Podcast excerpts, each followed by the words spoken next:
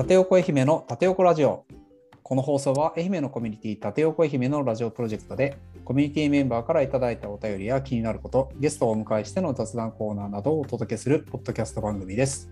パーソナリティの長田です。愛媛の iMovik というウェブサイトやシステム開発の会社でディレクターをやっております、えー本日7回目の配信で、えーゲストをお呼びしております、えー山瀬まりえさんお越しいただきました。こんばんは。こんばんは。よろしくお願いします。よろしくお願いします。えっ、と、山瀬さんはちょっと緊張されてるという。えーなんか、震えてます。震えてるまさかの。一応なんかこう小松さんからのご紹介をいただきましてまあはい前、前評判というかいろいろ私の方でもあの山瀬さんのあのことをちょっとあのいろいろし下調べを少しはさせていただいてっていうところなんですけど、なんかそんなすごい緊張するっていう風な雰囲気ではなさそうな感じがあるんですが 緊張しますね。やっぱりあのまあ小松先輩からの紹介っていうところで、まあちょっとなんか変な話できないなっていうプレッシャーとか。えっと小松先輩ってなんか小松さんとどういうあれなんですか？つながり特でにない。特にないです。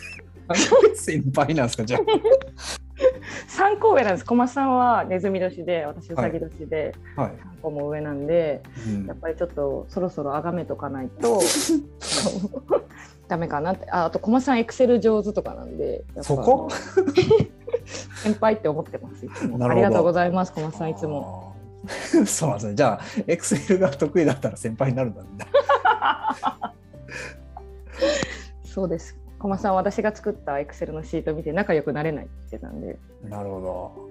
はいあれですね。あの、なんかセルを変なところでつないだりとかして、データとして使えなくしちゃうっていうやつですね。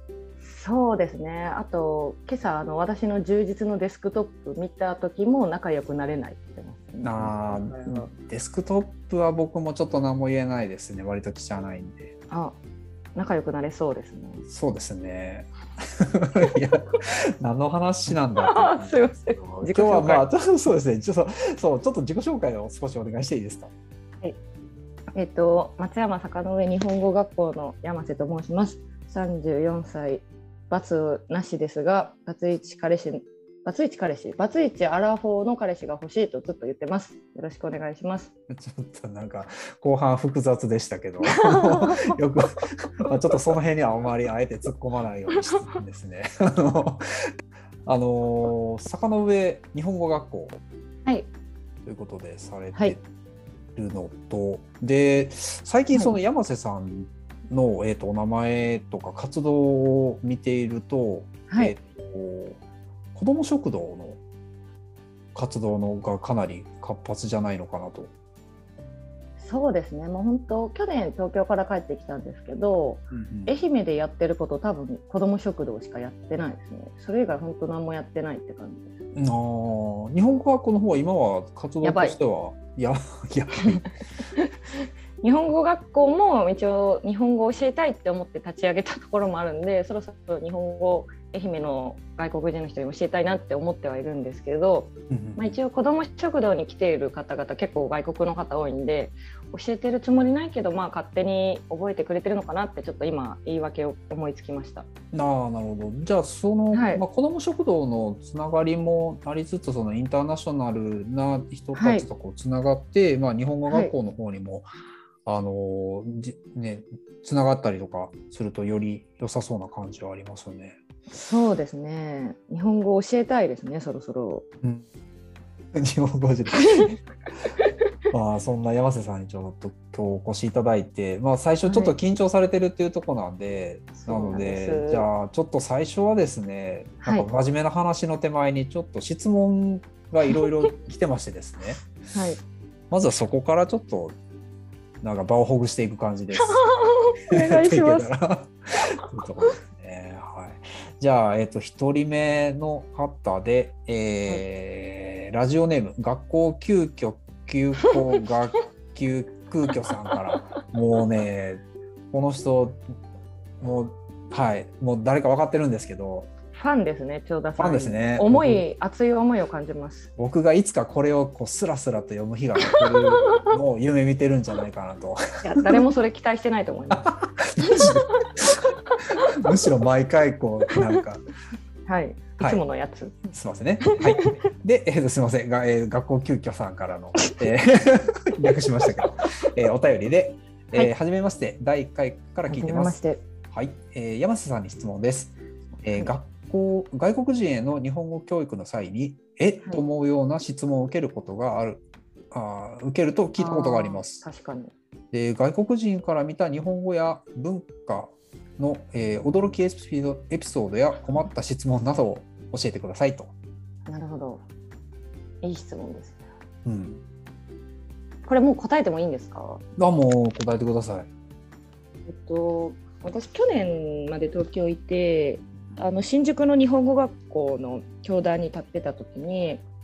あの突然なんか先生「だってばよって何ですか?」って言われて「いやだってばよって何ですか?」みたいな感じでちょっと「だってばよ」調べましたね。あ分かんなかったですね。なるみんな結構サブカルというかうんアニメとか、まあ、タイとかだったらジャニーズ好きとか、まあ、やっぱその辺りで入ってくる子が多いんでうんうん「だってばよ」ってなんだろうっていうのをすごく覚えてますね。私も「だってばよ」分かんなかったですね。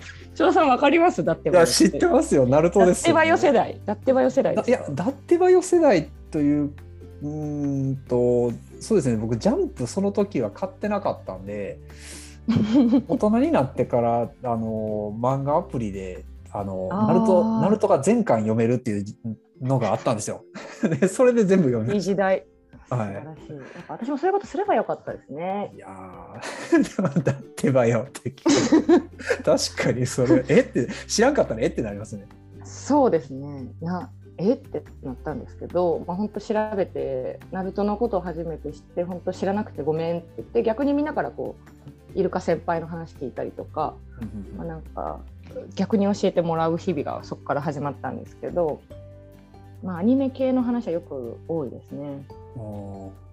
まあ、確かにそのアニメってファンタジーでもありつつ日本のその文化みたいなのも若干まあ入ってはいると思うのでなんかそこからなんだろう。伝えるのか。これって本当なの？みたいな。そうですね。この学協さんが望んでいた回答になってるかわからないんですけど、まあは一番の思い出はそれですね。だってバイオ事件っていうんですだって親事件。じゃあ次いきますか。はい、はい、お願いしす。ます。はい、じゃあ次の、えーラジオネーム T8 さんからの、えーお便りで、えーはい一つ、二つありますね。えー山瀬さんの最終的な夢は何ですか？で、二つ目が、えー縦横に関わりを持って良かった点は、えー誰ですかこれは。縦横内通者ですかね。縦横の結構内通者ですね。いいこと言おう。えー、っとですね。将来の夢。そうだじゃね。最終的なゴールは、えーっとなんかまあ老後はなんか私ノルウェーに昔行ってたんでなんか老後はノルウェーでのんびり過ごしたいなっていうのだけあるんですけど、はい。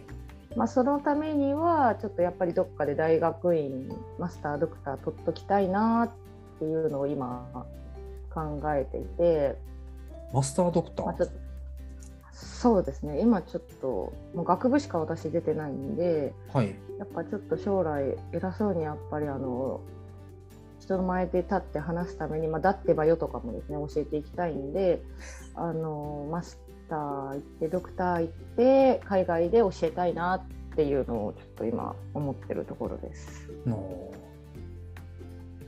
これは夢なんでしょうか？目標ですね。なんで今ちょっと、うん本当はこの夏大学院受けようとして県外のはい。もうゼミの先生とかも決めてたんですけど、でもなんか週4で来ないとダメよって言われたんでで引っ越しとかはちょっとまだ早いなとてちょっと先生ごめんなさいやっぱ来年受けますって言って今保留にしてるんですけどはいはい。今ちょっと行きたい大学院があってちょっとまずそのための資金稼ぎを子ども食堂で無料でご飯配りながらちょっと資金稼ぎしてるところですね。うん。です。であと何でしたっけ？縦横関わりを持ってよかった点。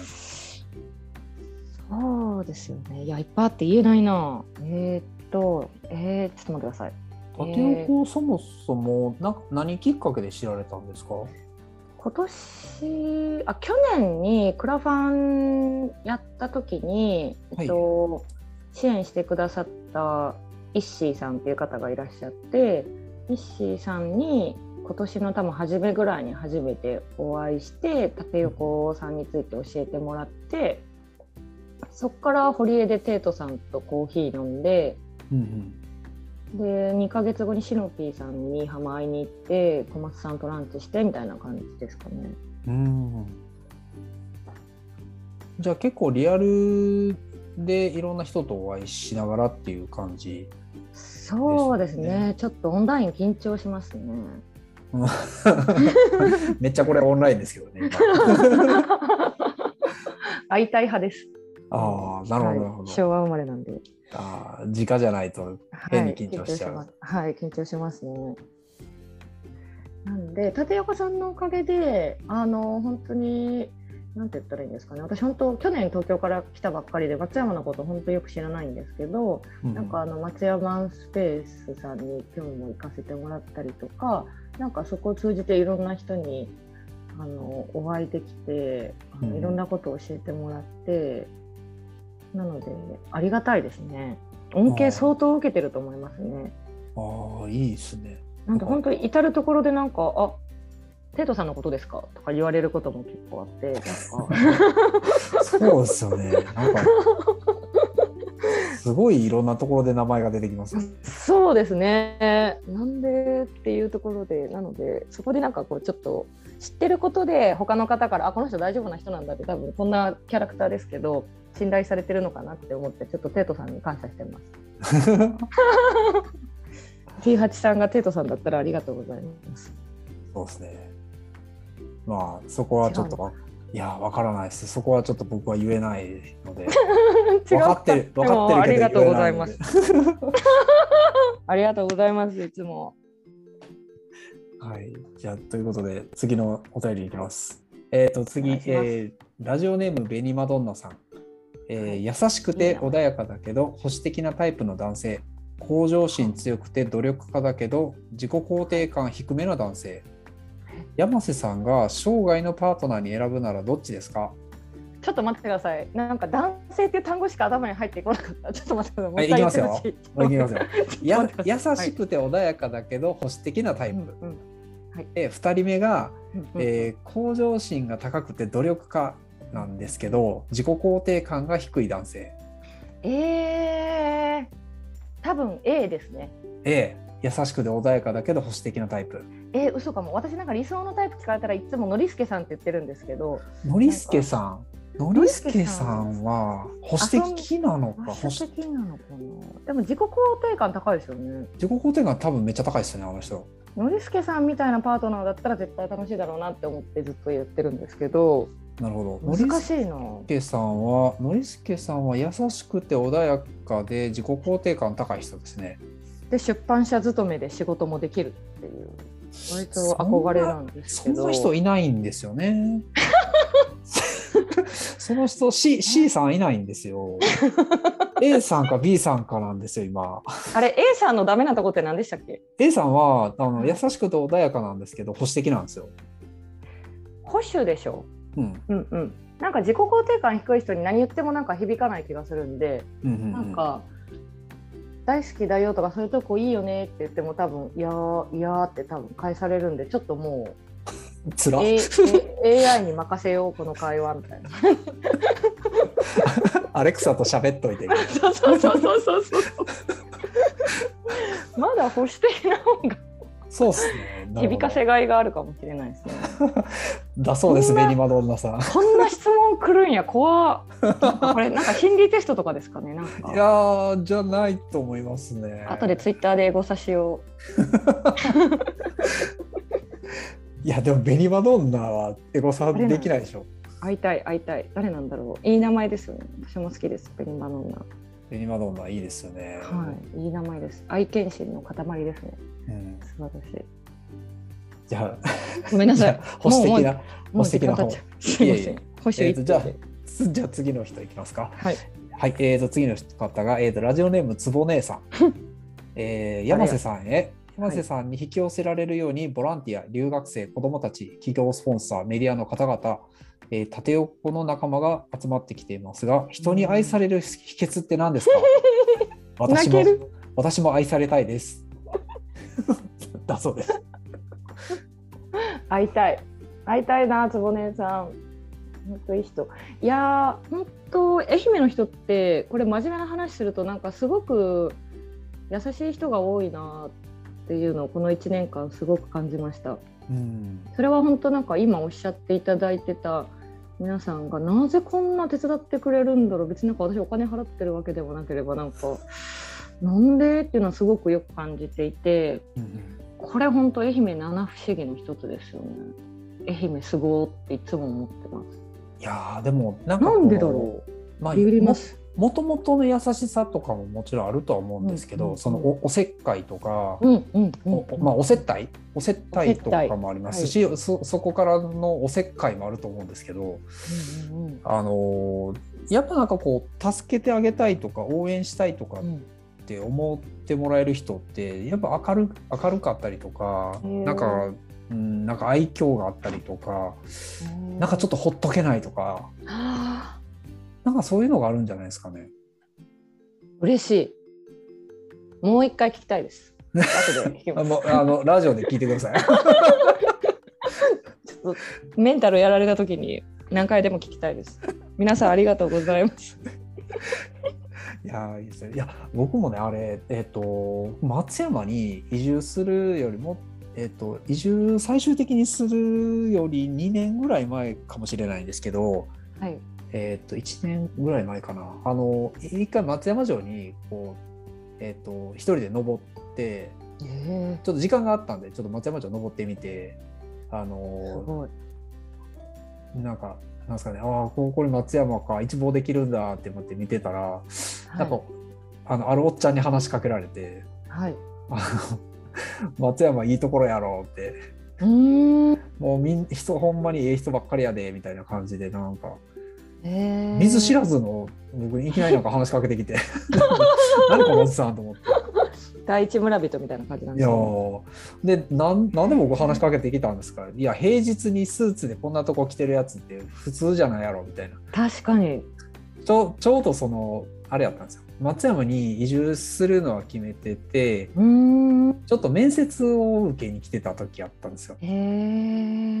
えー、でその時になんかちょっと松山城に行ってみようっていうので行ったらそういうおじさんにこう 声をかけられてすごいなんかいいいい時間でしたねあれ、あ、そうなんですうね。んえー、また会いたいですか？いやもう覚えてないんでおっちゃんの顔同じ時間に行ってみましょうよ。ちょっと来て、もう一回多分同じ話されるから。え大丈夫かな？結構いい年いいお年やったんで 怖いこと言わないでくださ ちょっとダメですね、はいい。いいじゃあ次行きましょう次行きましょう次行きましょう答えになはい、ってたのかな、小松さん、これは。いやきっとなってたと思いますよわかんないですけ。ど。はい。では次いきます。えーゆずメロンさんからの質問で、はいえー山瀬さんへの質問。はいえー子どもしょ国際子ども食堂をされているとのことで、他の子ども食堂との違いを教えてください。なるほど。で、もう一つが、あ、はいごめんなさい。えっと、ああと2つありますね。えっと嬉しい、嬉しい。はい。子ども食堂をしていて苦労していることはありますか？うんっていうところ。で、もう一個が、えー取り上げてほしい話題。10年後の自分どうなっていたいか。もうなんかさっきの質問にちょっと近いですね。皆さんやっぱ未来考えてるんですね。うん。えーっと、ありがとうございます。こんなにいっぱいご興味持ってくださって。他の子ども食堂さんとの違いは、えー大きく3つあって、1個目がもう国際ってついてるんですけど、留学生が毎週、まあ、毎回毎回留学生が5、6人ぐらい来てくれて、で、ローテで、あのご自身の国の料理をメニュー考案してくれてうん一緒に作ってくれるんですよ。で大体まあ56人毎回来るんですけど1415人ぐらいがローテでやってくるんでうんうんうん結果大体十数カ国の料理がローテで食べられるっていうところは おそらく今私が Google でリサーチしてると多分日本の他は多分ないと思いますね。うん国際と名が付いてここまでやってるところは。で、まあ、2つ目が、えっと、何が違うんだっけ、えっと、あ頻度がちょっと他より高いですね。うちあはー。毎週水曜日と第2、第4土曜日やってるんで、結構やっぱ多くの子ども食堂さん、コロナ禍っていうのもあって、月1ぐらいの開催なんですけど、うちはもう、こんな週1でやってても自己満だよってちょっとビッグスポンサーに言われてて、うん。まあ、ちょっと今回数煽られて、まあ、なんとかこれぐらいの数なんですけどうん。他よりは多分多いかなっていうところとあと最後がうんと学生を中心の学生を中心メンバーに置いてもうほぼほぼ学生高校生とか大学生、まあ、留学生もそうですけど20歳前後の子たちが運営の中心となってやってくれてるっていうところがおそらく年齢層はだいぶ他の子ども食堂さんよりは若いかなと、はい、思ってますそれはよく見学来られた方々がおっしゃってくださるのがこの3つぐらいですかね。うんなので私は割と平均年齢上げてますね。平均年齢？笑うほ笑うとこです。ああすいません 笑わしてる。私のボケ殺し、ボケ殺しやめてください。すいませんもう関西人やのにボケ殺ししていやる本当ですよね。ひどい話ですよなまってます愛媛に。関西のこう研ぎ澄まされてる何かがもうなまりまくってる気がします。関西出身やからってみんな面白いこと言おう思ったら間違いですよもいや思ってます。思うって。そんなことないんですよ宿命ですね。謎の期待値 なんですけど、あ苦労してるところはあそうそう苦労してることなんだろうな。うんいやさいこれはなんか本気で答えた方がいいんですか？なんかもうちょっとポップに答えた方がいいのかな？どっちをスベラさん聞きたい。えっ、とじゃあ先にポップな方いきますか、ポップな悩み？ポップな悩みって何？いやいや違うちょっと待ってください。ポップな悩みはやっぱりどこの子ども食堂さんも一緒ですけど、うんあの経済的な持続可能性っていうところは今すごく課題感を持っていて、うん。最近ちょっと助成金採択してもらったのでちょっと延命してますけど、結局助成金って何年の何月まで使い切ってね、うん。それ以降はまたみたいな感じなんで、そこのなんかもうちょっと安定した収入源が欲しいなっていうところがポップこれポップポップの悩みです。なるほど。ポップ、まあ、めっちゃ深い話ですけどね。でも実際、その子ども食堂ってそ、その、すみません、ちょっと話、かなり、こう、なんですかね、えっ、と、そもそもになってしまうかもしれないですけど、はい。子ども食堂っていうのは、そもそもどういう取り組みなんですかね？なんか一説によると、まあ、なんかお家でご飯がなかなかお腹いっぱい食べれないとかうん親御さんが夕方お仕事を出られてて晩ご飯お一人でご飯食べてらっしゃるっていうお子さんを見かねた八百屋さんが、まあ、うちでご飯食べなよってみんなを呼び始めたっていうのが東京発祥っては聞いてるんですけどうんうんそれが始まって全国で、まあ、特にコロナ禍であの 1. 点何倍かぐらいすごくいすごい勢いで今全国にやっぱそういうこう経済的にも精神的にもちょっと困ってらっしゃるご家庭のお子さんをみんなで助けよう、まあ、お子さんだけじゃなくお母さんお父さんもですけどっていう動きが全国で伸びてるっていう感じと聞いてます。あそれってなんかその社会的にすごく意義があるけどその参加をする人たちは経済的に、えー、と支援を受けたりとかししたい状況の中で、はい。その人たちからなんかあの例えばその参加費とかをたくさんもらって運営するっていうのはやっぱちょっと難しいっていうふうになると別のところから、うんうんえー、と資金源を、まあ、え得ないといけないっていう感じですよね。そうなんですよ。うなかなかそこは結構難しいですよね。どういうふうにしたらいいんだろうっていう関わる周りの人たちなのかただなんかその活動とかそのコミュニティとか、はいそのさっきお話聞いててその国際子ども食堂っていう形でいろんなと、はいその多国籍の文化とか人とかあはいと料理とか、はい。で、まあ、それってその例えば宗教的な話もそれって混じってくると思うのでこういうなんか世の中とか考え方があるんだよみたいな話でそそれってすごいいい話というかへえうん嬉しい。だと思うのでなんか例えばそういうふうなことを、えっとまあ、知るきっかけにもなると思うんですよね。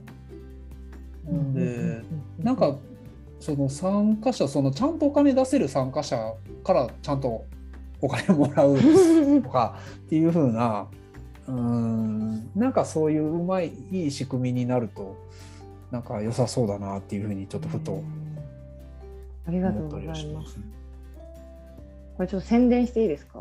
あはいぜひぜひ。これちょっとダメだったらカットしてください。あの今 そのようなお声がちょっとあったんで、あの、はい。勝手応援国際子ども食堂っていうお弁当を1個1000円で毎回5個だけ売るっていう取り組みを始めたんですよ。ほでなのであのうち割とそのさっき言ったんですけど十何カ国あるんで、まあ、韓国とか、えーまあ、インドカレーとかだったら多分皆さん1回はあのご経験されたことあるかなと思うんですけど、まあ、レアなところで言うとエチオピアとかセネガルとか南アフリカとかガボンとか、はあの辺りの料理も、まあ、お腹いっぱい食べれる弁当を1個1000円で販売してるのでう。うんうんもしよかったらちょっと食べに来ていただければ嬉しいです。いいですね。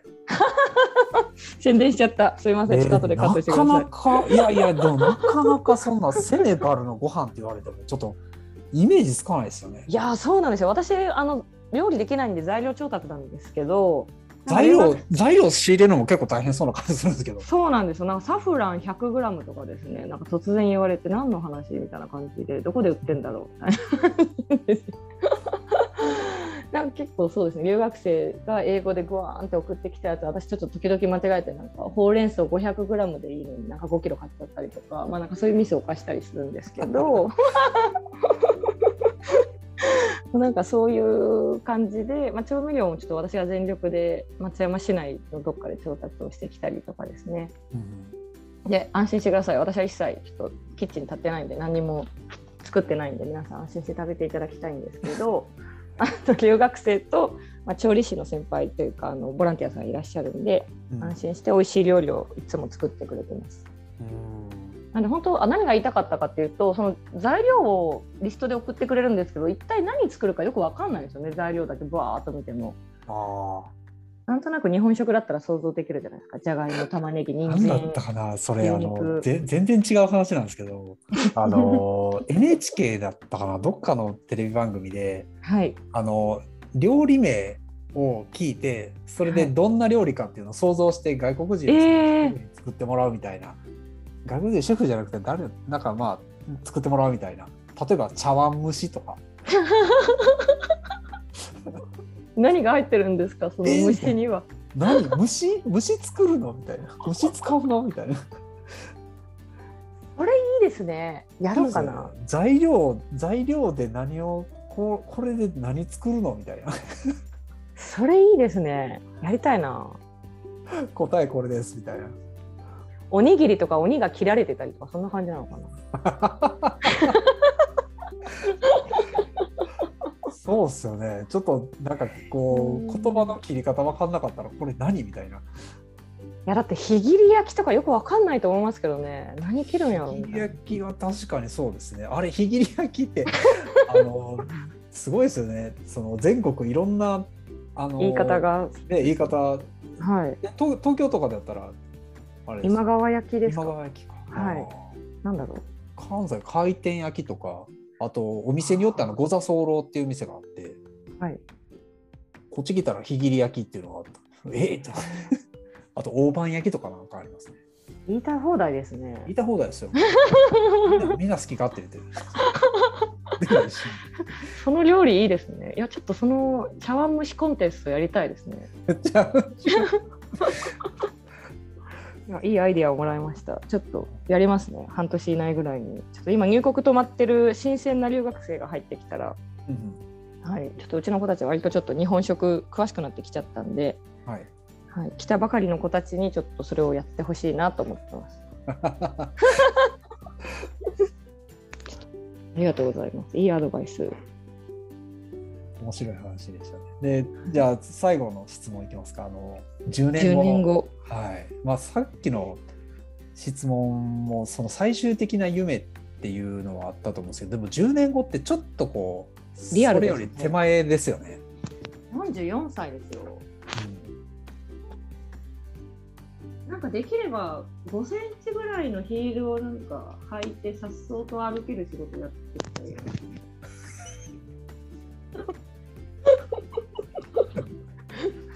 ゆずメロンさん、ゆずメロンさんどうですか？思ってたのと違う感がひどいですね。なんだろうな。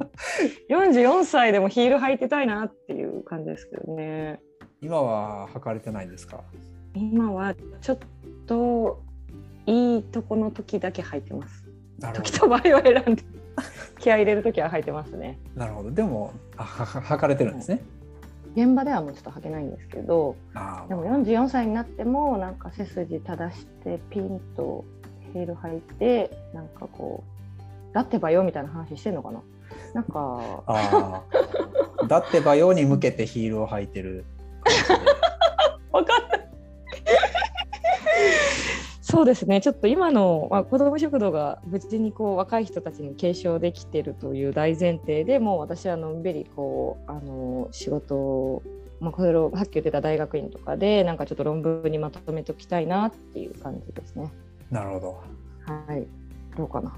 いいかな？やっぱりこんなに時間が経ってるごめんなさい私小松さんより長くなっちゃういえいえいい感じの時間になってきましたね。ごめんなさいはい。さんよりま半分で終わらせるって言ってたのに超えちゃった。いやーなんか面白かったですね。なんかあのちょっと質問で大体こう全体構成した感じだったんですけど、はいなんかこうお話し足りないところとかもうちょっと言っときた言っときたかったこととかないですか？えー特にないですね。なんかもうちょっと長田さんを笑わせるっていう私のなんか密かな目標はあったんですけど、僕割とその今までで多分今回一番笑ってると思います。本当ですか？多分小松さんが前回13回ぐらい笑わせたんですよ、長田さんを。数えてたんですか、まあそれ。嘘です、冗談です。なので私は20回超えようと思って頑張ってたんですけど、まあちょっと超えなかったなって 悔しいと思って。うん、カウントされてたのか悔しいです。ちょっとトーク力を上げて、ちょっとまた呼んでほしいです。な。わかりました。じゃあ次回またあれですね、どっかにリリレーがつながるか別の会で。友達を増やさないといけないですね。もうちょっと友達がいないな。あ、そうですよ、そうです。あの次回のあ、ゲストをもうなんか決めていただいてると。そうなんですよ。私と同じ昭和62年生まれといえばもうこの人しかいない。ほう誰でしょう？昭和62年生まれですか。え ーもうあとヒントがない。ヒントだなんて言っちゃったらもうみんな分かっちゃあ、う。だなんて言ったらね、あのシノピーさんですよね。そうですね。ピーシノさんです。ちょっと そうです。私と同じ年っていうところを今売りに話をしてたんですけど、それ売りなんですか？でシノピーさんと初めて会った時になんか、は年同じってことをあらかじめ知ってたんですけど、うんうんなんかいろんなお話聞いてなんか自分とのなんか人生の密のなんていうんですか密濃さの違いにちょっとすごい病んだんですよね。この人濃すぎるって。そうそうそうなんです。だからまあ本当シノピーさんと、まあ、今もなんか結構ダナに行かれた後もあの人生相談というか悩みの相談に私結構夜更かしなんでなんかこううん。ベトナムとの時差がちょうどいいんですけど、うん。結構あの夜な夜な連絡してもなんか親切にお返事してくださって、まあ、それが AI じゃないといいなっていつも思ってるんですけど同じ質問ばっかりしてるんで。何の話でしたっけ？あそうそう。そんな感じであのちょっと感謝を込めて紹介したいなと。これ感謝がこもってます。私の紹介文には。なるほ伝わってないと思いますが。ど。いや、これきっと伝わります。ありますか？ナオピーさんいつも夜な夜な私の人生相談乗ってくださってありがとうございます。いや、シノピーさん、僕もお会いしたことはなくて、ちらっとオンラインで、なんか、あの、集まりの時に何回かお話はさせていただいた感じはあるんですけど、まあこういう人やなと思いながらこう エッジ聞きすぎてるんですよねクレームですけど。なんか 振れ幅やばいみたいな。